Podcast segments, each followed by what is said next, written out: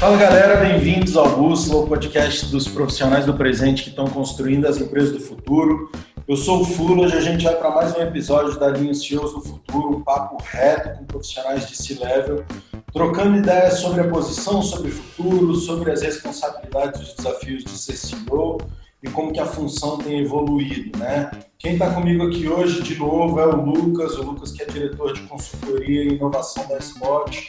Lucas, bem-vindo, chega mais, como é que você está? Tudo bem, Fula, é um prazer estar mais uma vez aqui e para esse papo vai ser super legal com a Melissa, com certeza. Legal demais, hoje a gente recebe a Melissa Vogel, a Melissa que é CEO da Cantar Ibope Mídia no Brasil, empresa que é de um dos maiores grupos de pesquisa de mercado do mundo, o Grupo Cantar. A Melissa se formou em rádio e TV na USP, fez alguns programas de pós na ESPM e na FGV e atualmente cursa o programa de Management Avançado no IES. A Melissa que fez uma carreira internacional dentro do Ibope desde 2002 e hoje chegou aí à posição de CEO, não hoje, né? Chegou tem um tempo. Melissa, seja muito bem-vinda, obrigado por ter topado bater esse papo com a gente, por ter aceitado o nosso convite. Conta aí para a turma que nos ouve como é que foi essa trajetória de carreira. Bom, Fula, Lucas, um enorme prazer estar aqui com vocês, batendo esse papo com e para todo mundo que nos ouve por aqui. Bom, contar um pouco da minha história, como é que eu cheguei aonde eu estou. Desde a minha adolescência, eu tinha certeza que o que eu iria estudar estaria conectado com comunicação. Sempre aquela dúvida, publicidade, jornalismo, rádio e televisão. E acabei tomando a decisão por rádio e televisão, sempre com grande, com grande foco de trabalhar num, num, grande veículo de comunicação, trabalhar com produção, com conteúdo. Chegando na faculdade, e essa é a parte boa, né, de quando você chega num, num curso e você encontra colegas, amigos e, e encontra professores fantásticos, você olha para aquilo e fala, nossa, tem um universo muito maior do que, do que eu pensava, né? E essa foi a minha grande sorte, porque chegando na faculdade eu descobri outras áreas uh, e disciplinas da, do mercado de comunicação que fariam sentido para mim. E numa, numa oportunidade, uma professora minha, professora de, de rádio, que ela trazia um outro enfoque, não era só o enfoque do conteúdo, ela trazia um enfoque também muito comercial, transacional, um, administrativo, um, me convidou para prestar, para aplicar para uma vaga de estágio numa associação de emissoras de rádio, que tinha como objetivo fomentar e valorizar o meio rádio para atrair investimento publicitário um, e para atrair parceiros. E aí topei, me candidatei e aí, depois de um tempo, ela voltou para mim falando que eu tinha sido aprovada. E aí, o, o, primeiro ensinamento da minha carreira foi esse, né? Quando eu perguntei para ela por que, que eu fui aprovada, ela me contou, porque entre todos que candidataram, você foi a única que falou que você estava aqui realmente para aprender. Realmente para aprender, desculpa, realmente para conhecer o um universo novo. Então, entrei nessa associação de emissoras de rádio. Um ano e meio depois, quase no finalzinho do meu estágio, fui convidada para um, assistir um debate, que era um debate sobre pesquisas de rádio de um lado, na época, o Ibope, e do outro, Datafolha. Sentado naquele auditório, eu falei, já descobri o que eu quero para minha vida. É isso, né? O que eu quero para minha vida é trabalhar com dados, trabalhar com informação. E desde então eu fiquei muito de olho no Ibope. E aí terminei a, o meu estágio, uh, por, por, várias conexões, até essa, essa, mesma professora minha que, lidera, que liderava essa associação, era muito próxima do time do Ibope, e aí me candidatei para uma vaga e acabei passando. E no primeiro momento era para uma área muito similar àquilo que eu já fazia no escritório do rádio, né? Que eu monitorava marcas, anunciantes, veículos de comunicação, muito com, com fim publicitário. Eu me acompanhava notícias, tal, fazia, fazia quase um clipe no que acontecia no mercado publicitário. E aí fui para o Ibope, não era uma área dos meus sonhos de cara, mas eu tinha certeza que era lá que eu queria trabalhar. E aí, desde então, comecei a minha carreira nessa, nessa indústria de inteligência de dados, informação.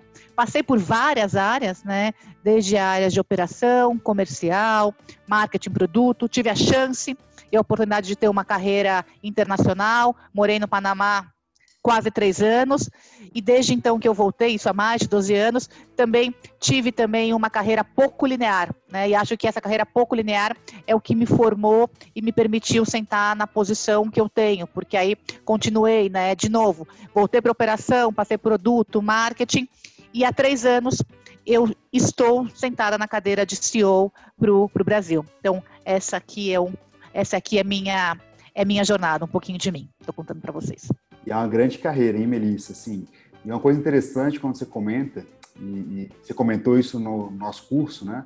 Que, cara, me apaixonei por dados, né? Em uma época que dados não eram tão valorizados quanto, quanto é hoje, né? Hoje toda empresa fala sobre data-driven, precisa estar focado em dados. Desde aquela época, você já, já, já falou que se apaixonou por isso, né? E bem interessante, à frente do seu tempo, né? bem interessante. E, e, agora fala uma coisa, você está no Ibope quase desde o começo da sua carreira, né? Com um estágio pequeno antes, né? Então trabalhando com pesquisa e tudo mais. O que, que mudou nesse mundo de pesquisa desde que você entrou até hoje, né? Me conta um pouco desse mercado assim que é super importante. Muita coisa mudou, mas tem uma coisa que é essencial, né? Que isso não pode mudar jamais. Quem está no centro é o indivíduo tudo que nós fazemos, né, para coleta de dados, informação, inteligência, tudo que nós queremos saber é sobre pessoas. Então, essa é uma essência que vem desde lá. É claro que com o passar do tempo, tem uma questão que é a tecnologia, né? A tecnologia mudou tudo que nós fazemos, né? A transformação digital afeta, afeta todos os segmentos e claro que, no meu, que na minha indústria isso também é determinante. E aí, quando você olha essa trajetória, algumas coisas do passado eram muito claras, né? Quase todas as informações que a gente, que, que a gente coletava eram informações ativas, né? Eram declaradas, né? A medição de televisão, por exemplo, ela sempre foi uma medição passiva. Você tinha o consenso do, do, do, domicílio do, do entrevistado e você coletava os dados conectando um aparelho que é o people meter ao televisor. Mas mesmo assim, sempre tem uma, uma contribuição grande de quem está sendo entrevistado. O que, que acontece hoje? Hoje, todos os modelos de mensuração ou medição já são bastante híbridos, né? são bastante conectados. A gente tem percebido dentro da Cantar que é muito difícil você conseguir ter uma visão completa do consumidor ou de qualquer indústria com uma única fonte de dados. Então, cada vez mais, essas medições viraram híbridas. Então, o que é ser uma medição híbrida? Então, é conectar e plugar diferentes fontes de dados. Mas por que, que a pesquisa né, estatística, com amostra, com o universo, ela é importante? Porque ela cria standards, ela, ela cria padrões. Então, hoje, quase, a quase todos os nossos dados, é possível você acoplar ou integrar dados externos.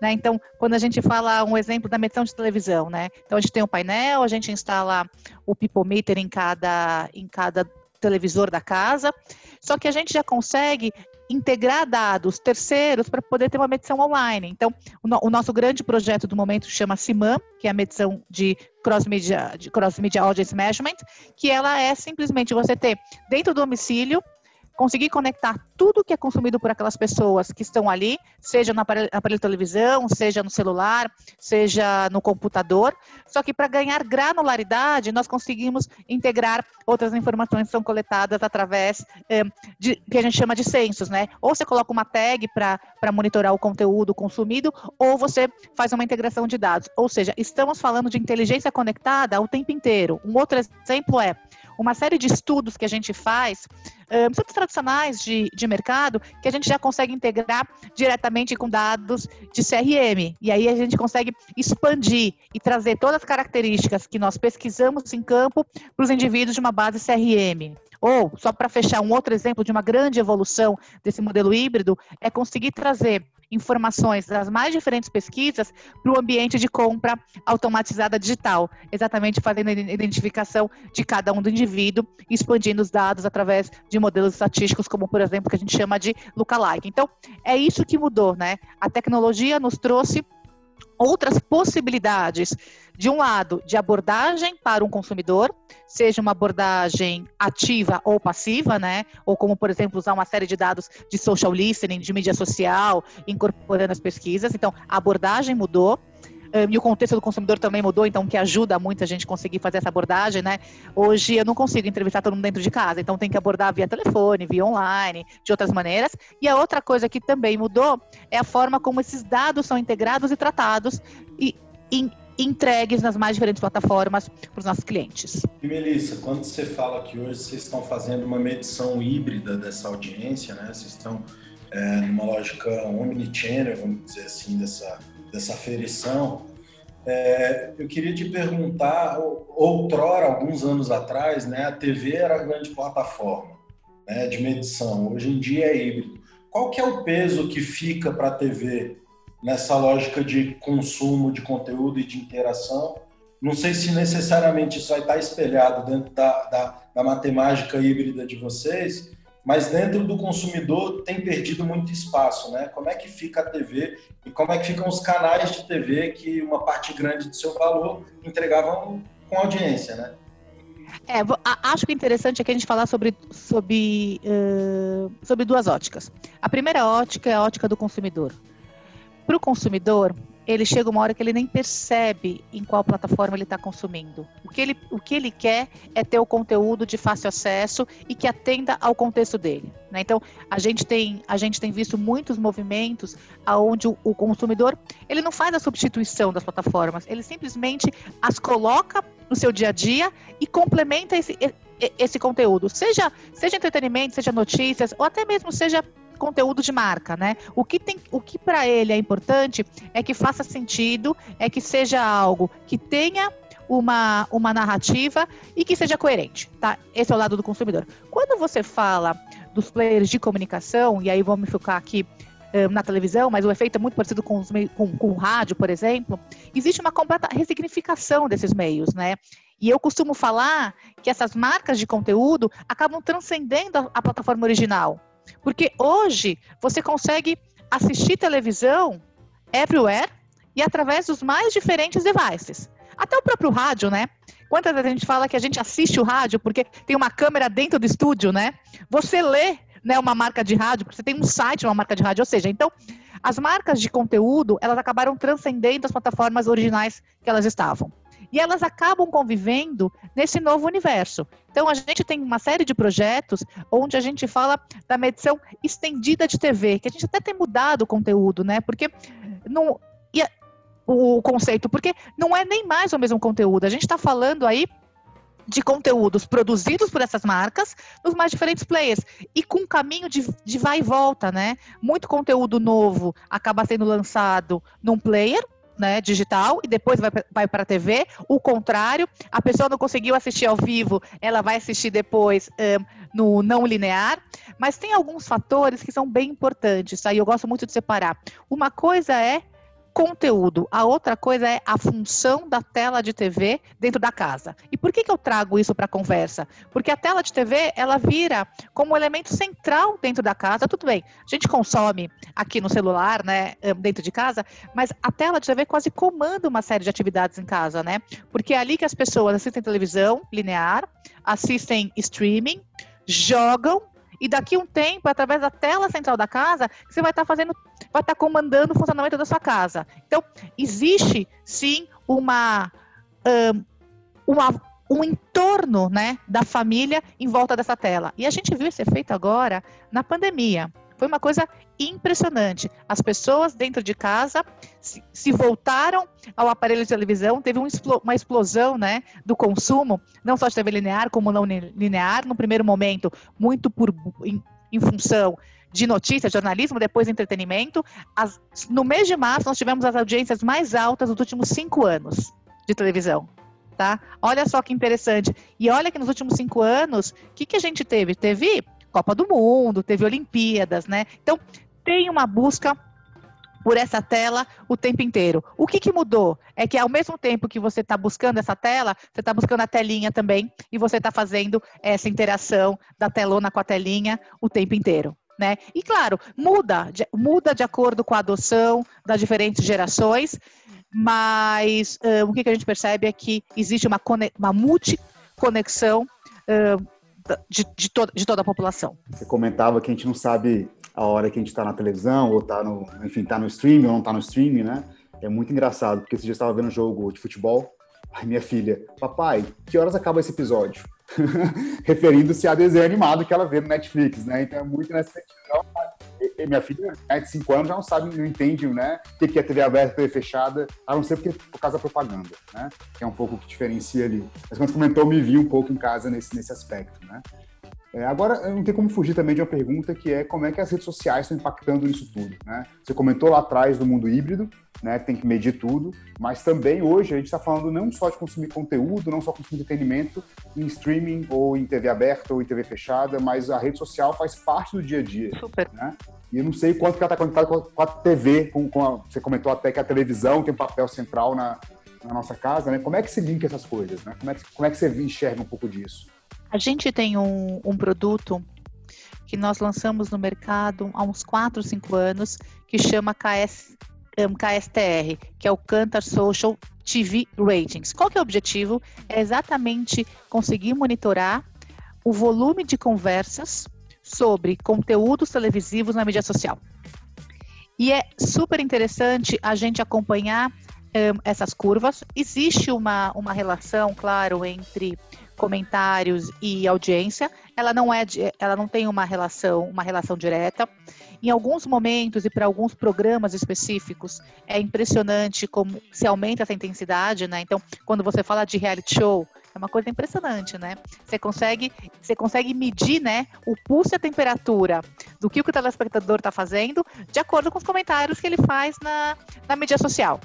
Eu, agora, durante, durante Covid, o que, que a gente percebeu, logo nas primeiras semanas, uma intensificação dos comentários a respeito da, da, crise, a respeito da pandemia, mas pela primeira vez na vida, conteúdo jornalístico passou os outros gêneros de comentário, porque em geral você tem muito reality show, muito ficção. Então, é um ótimo termômetro de como as pessoas estão se comportando uh, numa vida offline. E elas fazem tudo junto, tudo junto e misturado, né? Tem uma série de comentários que acontecem enquanto a pessoa está consumindo um, televisão, tem comentários que acontecem depois ou não. Quando você fala de um conteúdo inédito e ao vivo, né? Isso, isso é uma das coisas que movem, né? Muito a busca de conteúdo da televisão linear, você vê essa curva acontecendo ao mesmo tempo. Quando você fala, por exemplo, de séries, você vê uma defasagem nesses, nesses comentários. E tem algumas outras coisas que aconteceram, principalmente durante a pandemia, que nos mostram essa relação super importante entre conteúdo e mídia social, que vai estar a própria explosão das lives, né? Uh, a gente sabe que uma das grandes atividades de lazer que as pessoas fazem é ouvir música, né? É a primeira que elas fazem. Só que durante a pandemia elas não tinham o que fazer outdoor, né? não tinham como sair de casa. Então, as lives trouxeram aí as baladas, os shows para dentro de casa, só que as pessoas estavam ali se divertindo, consumindo as lives ao, e ao mesmo tempo felizes porque elas poderiam interagir também na mídia social, compartilhando esse momento com as outras pessoas. E aí, mais interessante ainda é que o ecossistema percebeu. Então, a quantidade de marcas fazendo campanhas e anúncios durante as lives eram impressionantes. E muitas delas, até com um propósito social super importante, né? Você tinha um QR Code, né? Durante a, a transmissão da live, que você podia uh, doar alguma, alguma quantia, ou que você podia buscar mais informações, ou sobre aquela marca, ou sobre o contexto. Então, por que, que eu trago esse assunto? Porque, de novo, né, a gente está falando de um consumidor multiconectado que, de verdade, o que, que ele quer é estar tá no lugar certo, na hora certa, para poder consumir aquele que faz sentido. E ele mesmo escolhe qual plataforma, a hora que ele vai comentar, como ele, quando ele vai mudar de conteúdo, quando ele vai chamar o um amigo. Então, tem uma relação realmente muito profunda aí entre, entre todas as, as formas de comunicação. Legal, Melissa. Então, você acha que a TV ainda influencia nossa vida bastante, ou seja, ela que dita um pouco o que a gente faz no mundo offline também, né, no mundo fora do, do, da rede social e na rede social, ou você acha que já está transformando, a influência da rede social está transformando já o mundo da TV?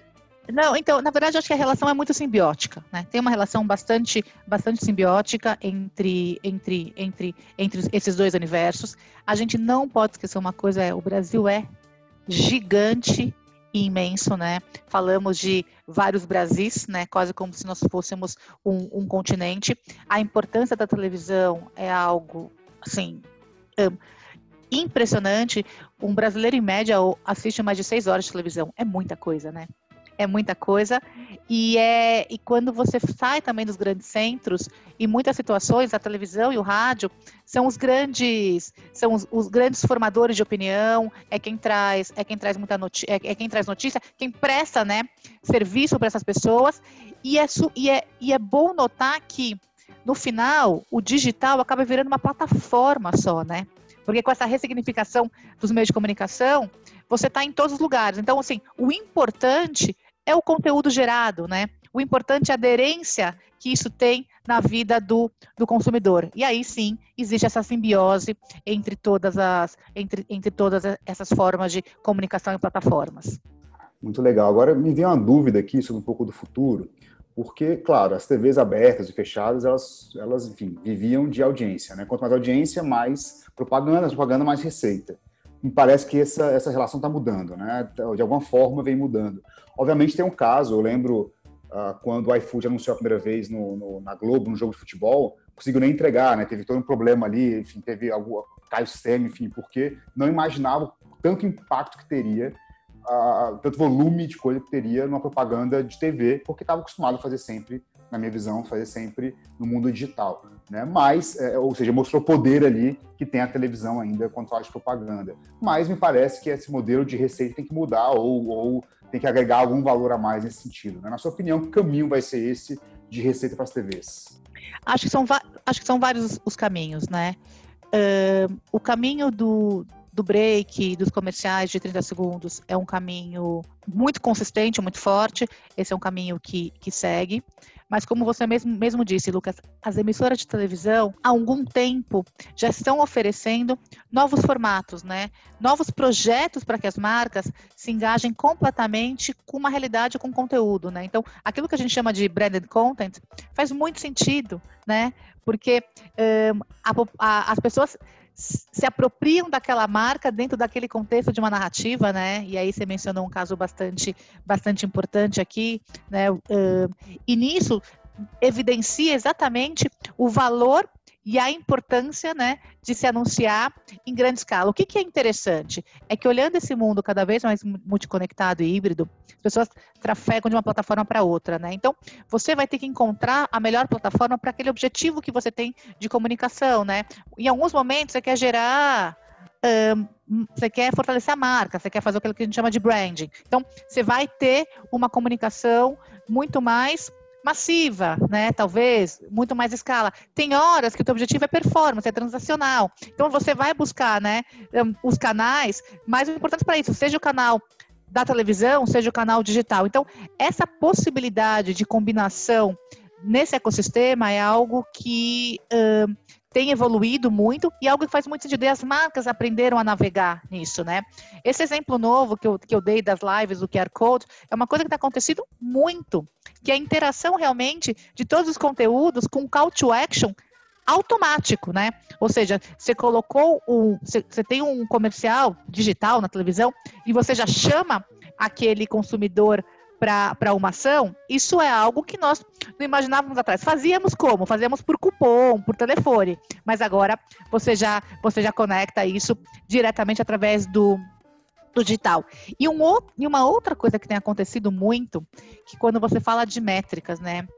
E a gente na Canta, a gente é muito feliz por, por conta de, de estar num grupo que não só mede o impacto da mídia, a gente também consegue medir impacto em vendas, a gente também consegue medir impacto em marca. Então, cada vez mais, os anunciantes não querem saber só que, qual é o efeito da comunicação, eles querem saber como essa comunicação levantou o ponteiro do negócio, como é que essa comunicação aumentou o número de vendas, aumentou o número de visitas, né, o ponto de venda, aumentou o teu o awareness de marca. Então, isso é uma coisa que, com o digital, isso você consegue fazer essa medição um, de uma outra maneira. É aquela conversa que eu tive lá atrás, né, de medições híbridas, faz muito sentido, porque hoje conseguir integrar qualquer, qualquer estudo de mensuração de comportamento ou de mídia com dados de CRM, com dados de venda, fazem todo sentido, porque você começa a entender completamente a jornada do consumidor. Né? Então, essa também é uma outra forma dos, de qualquer, né, qualquer plataforma de comunicação, qualquer plataforma de mídia melhor,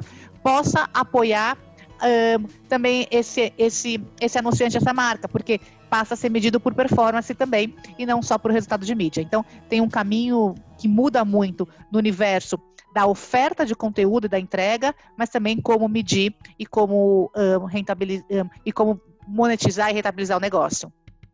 E Melissa, você falou da jornada desse consumidor. Essa jornada vem mudando muito, né?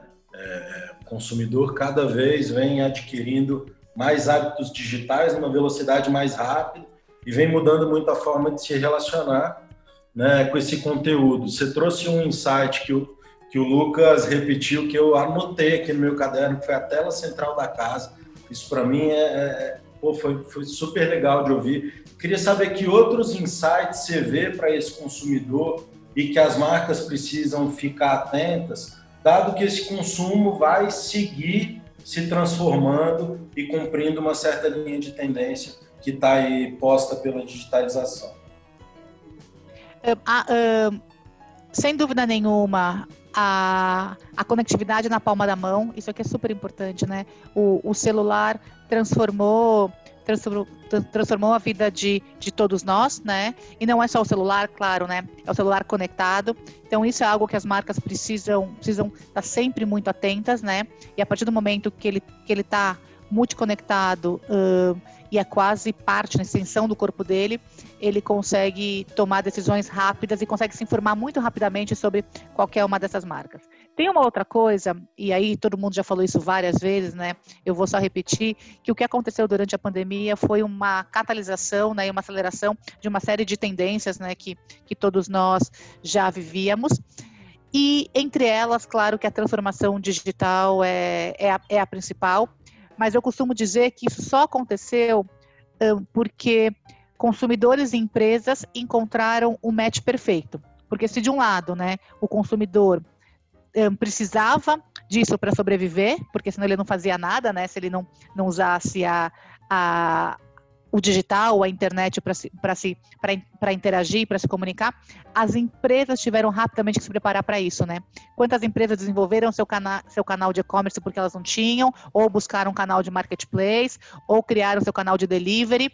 Então, e por que que isso é importante? Porque essa digitalização aconteceu no momento em que o consumidor criou, quebrou qualquer paradigma para experimentar. Então, o que, que, eu, o que, que é super importante é quando você aumenta a base de pessoas que criam a experiência, é muito mais fácil de você criar uma cultura nova. Então, as empresas têm que aproveitar esse momento aonde todo mundo se abriu para experimentar, para testar, para errar e para voltar e olhar e dizer isso aqui não tem mais volta. Então essa é, é uma outra, essa é uma outra coisa bastante importante. E aí, né, a gente viu quantas coisas a gente achou que a gente nunca fosse fazer na vida, né? Imagina, telemedicina. Imagina, quem sou eu? Eu não vou fazer um. Não, não, não tem como eu fazer uma consulta. Uh, pois é, imagina. Você... Não, você fez consulta. Home office. Quantos setores tradicionais você não imagina? Home office não funciona, né? Como é que eu vou fazer a gestão 100% remota? Não, gente. Olha o que aconteceu funcionou, né? Então a gente vê essa, essa história agora toda da mídia, né? Quantas pessoas pela primeira vez ouviram um podcast, ouvi, um, assistiram um vídeo por streaming. Tudo isso acabou de verdade mudando a perspectiva. E, e esse é o momento de aproveitar essa, essa aceleração.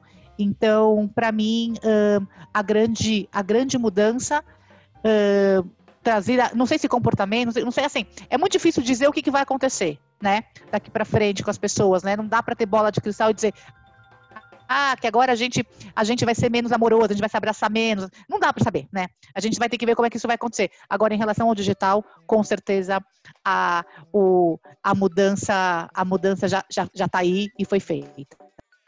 Melissa, fiquei curioso aqui com, com a coisa que você estava falando aí, né? Tanto consumidor que mudou o hábito, mas também aí na, na Cantar Ibope vocês conseguem medir até impacto na venda, né? Em venda ou, ou de brand e tudo mais nesse consumidor, né? Você teria, é, esse é um mundo que eu conheço pouco, né? E, e traz muita curiosidade, né? Você teria alguma coisa para falar assim, ah, quem quer anunciar ou quem quer trabalhar com mídia, cara, isso aqui é, é, é, dá muito certo. Alguma dica que você poderia dar, até curiosidade minha, na verdade, que vocês já viram aí como boas práticas? Não precisa entregar o jogo todo, mas um pouquinho pra gente seria bom. Uhum. É, o que, o que eu, assim, o que é um fato é que mesmo em momentos de crise, as marcas precisam continuar conversando com o consumidor. O que, que a gente viu aqui no período, no período de Covid foi umas, as marcas adaptando rapidamente a essa realidade. É claro, a intensidade de investimento diminuiu, até porque para muitas marcas a, a, a própria limitação né, de locomoção eh, na cidade acabava não tendo muito sentido do, do porquê anunciar. Tem uma questão, claro, de insegurança, tem uma, tem uma, tinha uma questão até de, de crise econômica, então as marcas diminuíram a intensidade, mas encontraram formas de continuar conversando com as pessoas. Né? Então a gente tem um estudo super interessante para acompanhar qual que é a temática das campanhas. Então, mais ou menos já em meados de, mar de março, 20% das campanhas falavam e traziam algum assunto sobre Covid. Tá? Em maio, você tinha metade das campanhas falando sobre esse assunto. E, e por que, que as marcas falavam desse assunto? Porque o consumidor entendeu que as marcas iam ser um dos grandes direcionadores dessa mudança, até para dar um pouco de conforto, né? Uh, trazer informação, prestação de serviço, contar o que elas estavam fazendo para seus colaboradores, como ela estava protegendo o cliente. No meio de maio para frente, as marcas entenderam esse contexto, deixaram de falar um pouco de Covid, mas entendendo o que estava acontecendo e começaram a conversar com o consumidor sobre outros assuntos. E tudo isso muito um, pautado numa coisa que é, que é propósito, que é coerência e que é verdade. E toda vez que a gente entrevistou o consumidor, isso apareceu o tempo inteiro, né? Eu quero que as marcas ocupem um papel social importante na minha vida e de propósito, né?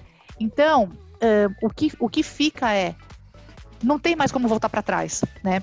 As marcas vão ter que se abraçar a um propósito, vão ter que se abraçar a uma causa que acreditam. E se não fizerem, né, de uma maneira verdadeira e coerente, serão cobrados. Eu não, tem um número que eu nunca, que eu nunca vou esquecer, que ao mesmo tempo que, a, que as pessoas pediam da, das marcas de papel, 80% delas diziam assim: opa, mas se essa marca for oportunista, eu vou perceber que ela foi oportunista. Ou seja, ela vai ter que, eu vou cobrar depois, ela vai ter que pagar a conta depois. Então, esse consumidor extremamente crítico e cheio de escolhas é algo que ficou também. E isso não está valendo só para as marcas, tá?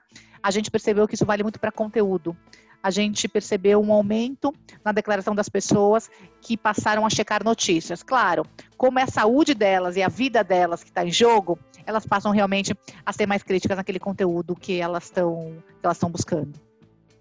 Muito interessante a questão do, do propósito, né? E de fato, esse antes de comentar, eu estava pensando aqui, pô, mas tem que ser muito autêntico, né? Porque também falar é muito fácil, enfim, algo nesse sentido, ser autêntico, trazer para casa é, é, é para dentro de casa é muito complexo nesse sentido, né? É, eu queria te perguntar uma outra coisa, que é, você falou que o Brasil é muito, muito grande, né? Você acha que questão de propósito, ele está mais nas capitais, está tá, tá em todos os lugares? Você acha que é algo que está sendo levado para todos os consumidores? Ou, ou, ou ainda está concentrado num, num, grupo mais, mais de influência? Não, eu, eu, eu acho que não. Eu acho que essa é uma tendência da publicidade, realmente, das marcas, para todo o público, né? Claro que com níveis diferentes, né? Tem um fator aqui bastante importante no Brasil, que é a, a importância da comunicação das marcas locais, né? A gente, a gente faz uma série de estudos, claro, as marcas nacionais, as marcas de grande, grande penetração conversam com todo mundo, mas tem uma, uma importância de marcas desenvolverem o mercado local, desenvolverem a comunidade, a sociedade, bastante importante. E isso não deixa de ser um propósito, né, dentro daquele mercado, né? Então, a linguagem se adequa, claro, porque os hábitos, os costumes são diferentes e eventualmente, mesmo com aquelas marcas nacionais, a gente sabe muito disso, né? Quantas campanhas não são adaptadas, né? Quantas quantas vozes diferentes, né? Quantos tons diferentes não aparecem quando você quer conversar um, num, com um pequeno grupo, quando você quer respeitar, e o mais importante da marca é respeitar o consumidor sempre. Então, Legal. essa questão do propósito, ela vale para ela vale, ela vale todo o território nacional.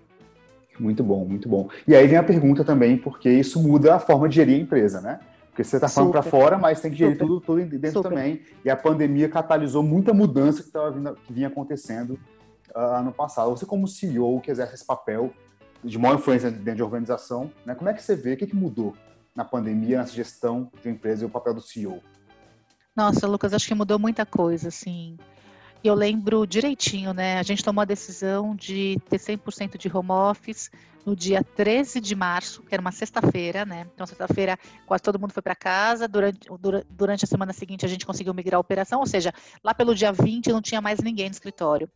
E eu, sentada na minha casa, eu olhava para a tela do computador e falava: gente, daqui para frente, toda a gestão que a gente vai fazer vai ser a partir de uma interface, né? Vai ser a partir de uma tela. Então, como é que a gente consegue fazer isso de uma maneira mais, mais fluida, de uma maneira até menos sem culpa, né? E acho que eu lembro que das primeiras conversas que eu tive com o time é assim, gente, a palavra da, da vez vai ser tá tudo bem, né? Eu tenho falado isso várias vezes, né? Tá tudo bem um, o seu filho chorar do seu lado, tá tudo bem o cachorro pular em cima, tá tudo bem a obra, a obra do vizinho. Porque se a gente não levasse desse jeito, a gente não ia conseguir, a gente não ia conseguir um, fazer tudo que tinha para fazer. Tanto é que no primeiro momento, o nosso grande papel era tomar decisão rápida, né? Tudo que a gente fazia, né? Era tomar uma decisão porque era uma surpresa, algo que você nunca tinha imaginado. Toma uma decisão, claro, você mede aí, né? Qual que é o risco dessa decisão, mas tem que estar pronto para atuar e tem que estar pronto para mudar rapidamente aquilo que foi decidido. Então, isso foi algo que mudou muito. A outra coisa que mudou, um foco muito grande na comunicação muito efetiva, né?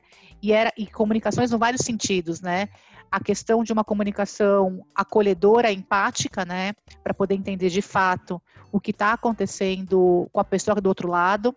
Através de uma tela é mais difícil você sentir, então você naturalmente tem que perguntar, né, o que está acontecendo com as pessoas para entender como é que está o contexto. A outra coisa é muito alinhamento né, nessa comunicação, de decidir qual que é a atividade, né, qual que é o plano do dia, e comunicação com muita frequência. Né? Então, acho que comunicação foi algo que na, na, forma de gerir mudou, mudou bastante. E aí eu quero pegar só um, só um gancho daquilo que eu falei no começo, no começo nessa minha fala, que é a própria empatia, né? Se nesse momento a gente não tentar viver a experiência, e não é nem é, assim, mas se colocar no lugar do outro, é viver a experiência do outro, né? Então, acho que todos nós, gestores, passamos por um momento muito grande de mudar a nossa forma de percepção em relação aos outros, até com um excesso, né, de intuição, porque se você não, não buscasse essa intuição, dificilmente você ia conseguir penetrar através da tela e entender o que estava acontecendo do outro lado. Passado esse período aí, um, o grande papel de um líder agora é, é navegar nesse ambiente de certezas e ambiguidade. A gente tem que pensar em futuro. E como é que a gente faz para pensar em, em, futuro nesse ambiente? Então, essa coisa de mapeamento de risco, essa coisa de realmente conseguir entender o contexto, seguramente para mim é, é um dos grandes desafios. E talvez para todo gestor, né, a construção do plano de negócios, né, do orçamento para o próximo ano será um desafio imenso. Então você tem que estar. Tá, é, porque assim, agora a gente está. Imagina, essa altura do campeonato, os orçamentos são fechados já para o próximo ano. O plano do próximo ano está fechado. Mas num cenário que você não sabe o que vai acontecer. Então, tem que estar tá todo mundo muito aberto a fazer um monitoramento e um tracking contínuo né, do que vai acontecer e está pronto para tomar decisão rápida e alterar, mas sempre e, e, alterar planos, mas sempre pensando na perenidade. Então, essa coisa a curto, médio e longo prazo fazem parte da nossa, da nossa vida. É, é uma loucura. A gente fez um estudo e até estava olhando os dados, apresentei essa semana, que tá todo mundo com uma dificuldade muito grande de visualizar o que é futuro, né? Se a gente perguntasse lá atrás, sei lá, lá em janeiro, que, ah, o que, que você espera do futuro? Todo mundo vai pensar no horizonte de 10 anos, né? Uma cidade mais linda, né? Sustentabilidade, uh, resolver o problema todo da mobilidade urbana. Você pergunta para a pessoa que você pensa de futuro hoje, é uma confusão, porque a pessoa não sabe se ela vai poder viajar nas férias. Então não dá para pensar em futuro. Então acho que isso vale para o gestor também, né? É uma, é uma combinação interessante aí da linha do tempo. Faz todo sentido. E antes da próxima pergunta, eu falar uma coisa. O Tá Tudo Bem resume para mim os aprendizados da pandemia que deveriam continuar para o resto da vida, né? É entender o contexto da pessoa e, e, e, entender o contexto. Isso não quer dizer não ter resultado, não cobrar resultado, não alinhar, como você falou, não cobrar, né? Mas, cara, entender o contexto de cada um, né? Eu acho que voltar para o escritório, a gente nunca vai ser o mesmo, a gente não pode ser o mesmo, né? Entender que tem um pai, uma mãe de família, tem que levar o filho no médico, que às vezes o filho tem um problema e tem. Isso acho que essa relação eu acho que vai mudar bastante, né? Espero, pelo menos, é dos aprendizados que a gente tem que manter. E, eu acho que isso tem tudo a ver com como lidar com mudança, né? Tanto do ponto de vista dos gestores, quanto do ponto de vista da organização. A Melissa falou quanto que mudou o papel dela como CEO, fazendo gestão remota. Antes ela estava falando quanto que mudou o mercado dela, né, nos últimos 15 anos, e agora ela fala que olhando para frente a palavra da vez é incerteza, ou seja, vai mudar tudo mais um monte de vezes. E aí, Melissa, eu queria te perguntar como é que é o, o papel do CEO que tem que preparar uma organização para esse volume de mudança, essa intensidade de mudança, do ponto de vista de cultura, que tem a ver, né, de como que a gente passa pela mudança. Nossa, e, e, e, essa pergunta, Fula, é uma pergunta que ela tem antes e depois, né? Ela tem um, um antes, uh, que é o ambiente, que é o contato físico, né? e tem um depois que vai ser um aumento híbrido, né? Então, uma, um dos meus grandes desafios agora é, é dosar, né? E a hora que a gente puder voltar com segurança, né? Porque acho que a gente só pode voltar para uma vida normal com segurança. Tá bom, estamos com segurança, voltamos à vida normal. Como é que a gente dosa, né? Esse ganho do trabalho remoto? Porque eu não tenho dúvida nenhuma que isso é um ganho. Mas como é que a gente dosa também a questão da identificação, da identidade, de um espaço físico aonde você congrega as pessoas? E é complicado, porque assim, a cultura é feita pelas pessoas, né? Hoje a gente encontrou uma forma de criar essa cultura através do digital. Vamos pensar como a gente constrói essa cultura na vida, na vida real.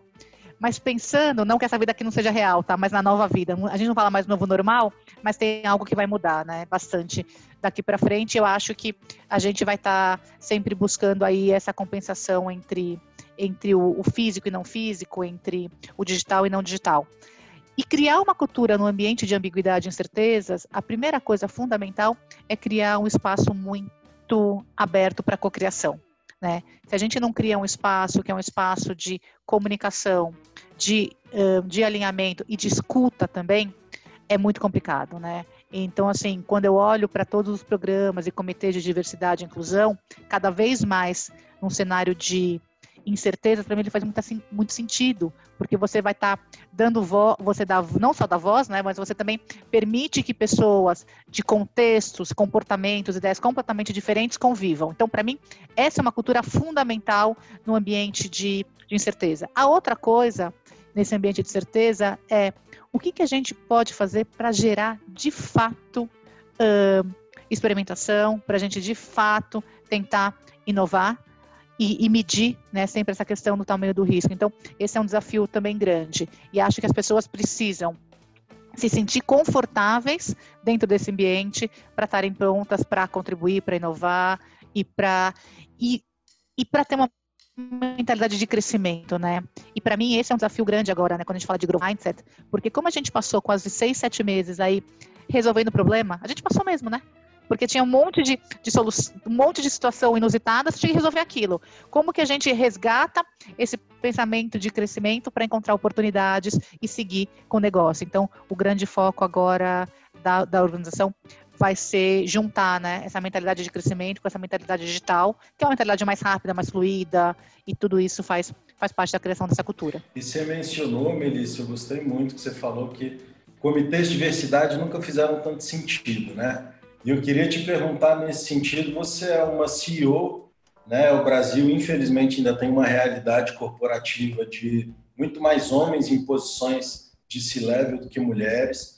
E ao mesmo tempo a gente vê que essa é uma onda, a pauta da diversidade cresce de uma maneira, a pauta social, né, cresce em termos de relevância de uma maneira super rápida. Mas olhando para o ambiente corporativo, na sua opinião, o que que falta para a gente ter um ambiente com mais diversidade, com mais mulheres CEOs, com mais negros CEOs, com mais trans CEOs, com mais diversidade, não só do ponto de vista do CEO, mas o CEO como uma ilustração né, na organização inteira, em posições relevantes. Então, é, é interessante, né? A gente fala de diversidade e inclusão, né? E a, a Suzana, minha diretora de RH, sempre fala uma coisa que faz muito sentido, né? Que no final uh, Diversidade é convidar todo mundo para festa. Inclusão é chamar todo mundo para dançar, né? E o chamar todo mundo para dançar e todo mundo no mesmo ritmo, aliás, em ritmos diferentes, né? porque a gente não quer todo mundo no mesmo ritmo, mas que todo mundo dance, é a parte mais, mais difícil, né? Então, e tem que ter disciplina para que isso aconteça. Então, eu costumo seguir alguns passos, né? E eu sempre falo para, sempre falo para o time que assim, a gente tem que estar tá sempre com essa preocupado com essa pauta, né? Acho que a primeira coisa importante é a organização tem que entender o porquê a pluralidade, essa diversidade ela é importante, passa por aquilo que eu falei uh, uh, há pouco.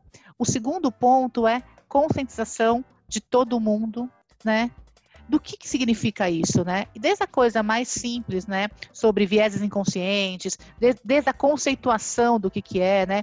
E isso passa, a gente estava discutindo outro dia a questão de assédio, né?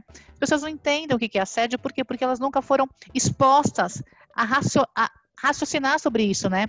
Assédio não é só é, agressão física, assédio é a piada, né? Desde a piada você já começou com assédio. Então, como é que você cria essa, essa consciência na organização toda? E quando eu falo de consciência, para mim tem uma coisa fundamental que está muito ligada à execução, que é o terceiro passo, tem que ser algo genuíno e colaborativo, né? Programas de diversidade e inclusão, que são programas simplesmente top-down, que você tem alta gerência executando, nunca faz muito sentido, né? Então, um, todo um trabalho de execução baseado nos coletivos, baseado com uma mistura, né, de pessoas com lugar de fala e não lugar de fala em cada um desses pilares faz sentido. E nessa execução tem que ter foco. É muito difícil e priorizar, é muito difícil conseguir abraçar a todas as causas ao mesmo tempo. E quando você fala da questão da equidade de gênero, né, e aí eu vou, vou me focar, focar, nela, na execução tem alguns aspectos, né? O primeiro, o primeiro aspecto começa desde a, desde a seleção, né? Acho que todo mundo tem que ser treinado a entender um, os contextos, características diferentes, né? Se tem que colocar meta de ter número de mulheres e homens na mesma seleção, é importante colocar meta, porque a gente já entendeu, né, que aonde a mulher trava nessa evolução é na, no primeiro cargo de gerência que ela tem que chegar. Se ela não consegue chegar nesse primeiro cargo de gerência, é muito difícil que ela consiga evoluir. Então, tem que ter políticas no processo de seleção. Tem que ter todo um ambiente seguro para a maternidade, e esse também é um outro grande desafio, né? As mulheres uh, passam por, por enormes dúvidas, né?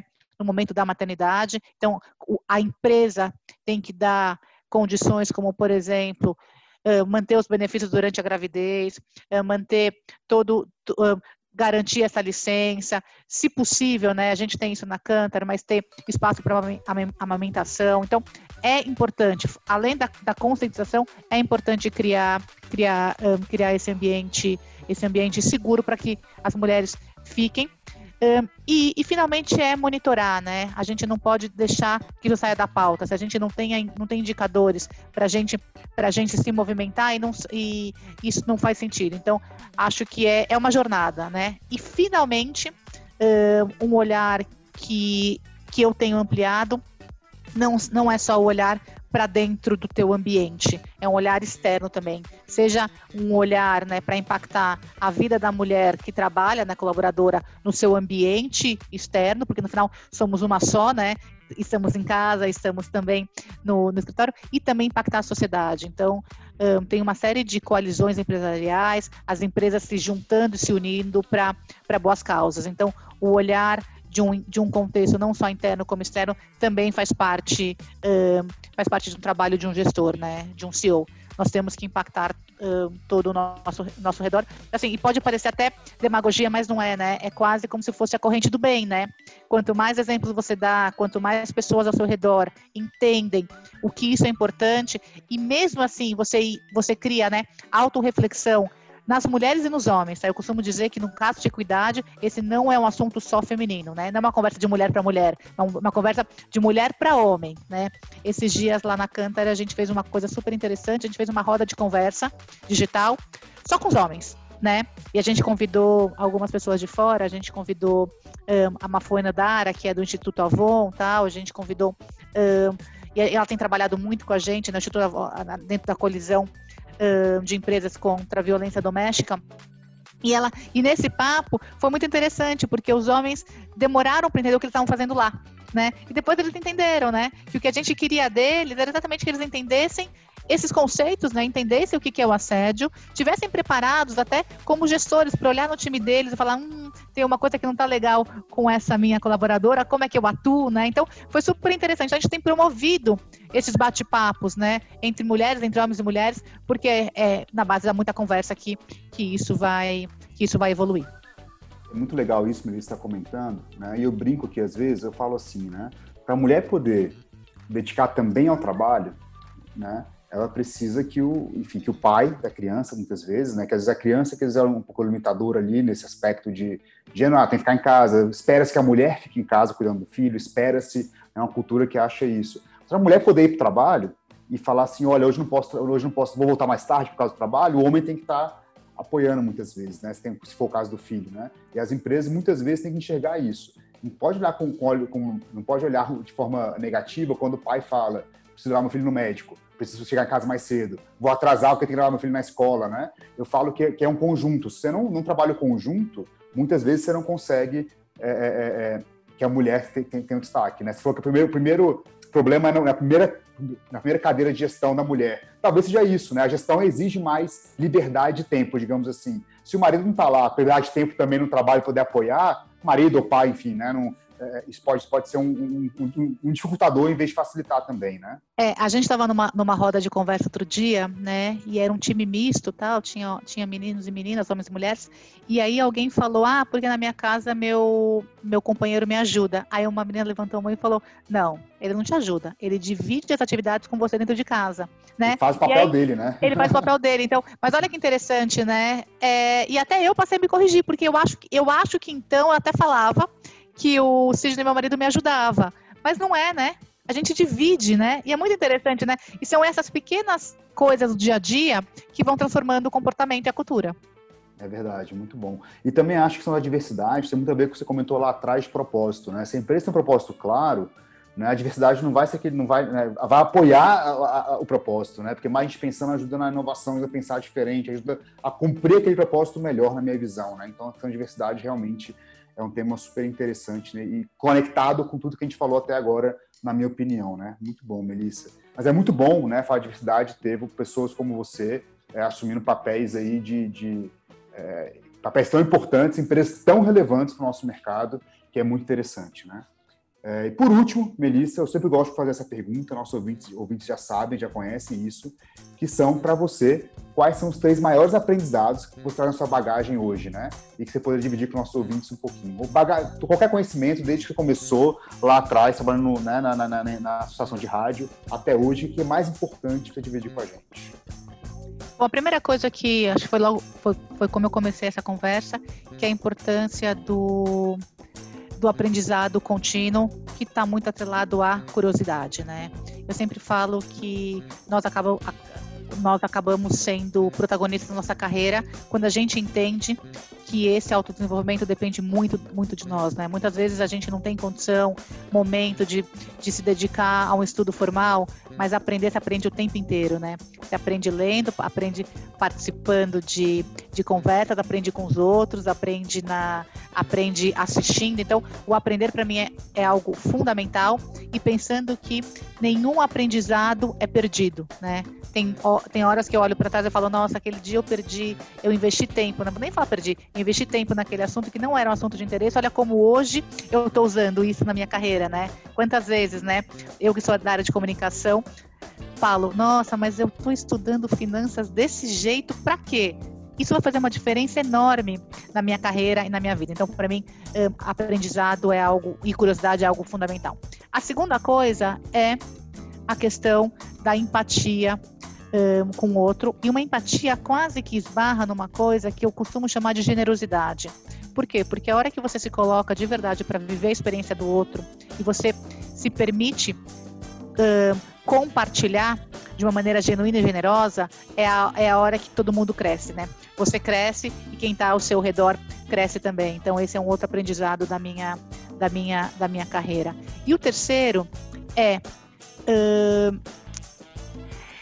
nós temos que ser sempre muito resilientes e preparados à adaptação contínua e lidar com as mudanças. Né? Se a gente não tem essa visão, a gente não se permite experimentar uma série de coisas diferentes, a gente não se permite atuar em áreas diferentes. Né? Então, na minha carreira, eu costumo dizer que foram raríssimas as vezes que eu tive uma movimentação linear. Quase todas as minhas movimentações foram laterais. Eu não lembro um, de eu ter substituído nenhum gestor meu. Nunca.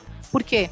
Porque sempre quando aparecia alguma oportunidade, ou me colocava para alguma oportunidade, essa oportunidade aparecia porque eu tinha vontade de experimentar algo novo. E é essa, e essa, e é essa formação, passando por diferentes disciplinas e áreas, que me permitem ter uma visão um, ecossistêmica, uma visão completa do negócio e até onde eu estou. Então, acho que é, esse é um outro grande aprendizado da, da minha jornada, da minha carreira. Fantástico, Melissa. Eu quero te agradecer muito. Obrigado por você ter participado com a gente. Lucas, obrigado de novo, meu querido, meu parceiro aqui na linha de CEOs do Futuro. No Bússola, uma produção da Escola Caixa, eu convido vocês a seguirem o Bússola na sua plataforma de podcast, a indicar para as amigas, para os amigos e toda sexta-feira a gente se encontra aqui. Valeu, Melissa, Lucas, um abraço. Abraço. Meninos, foi ótimo, adorei o papo, viu? Um abraço.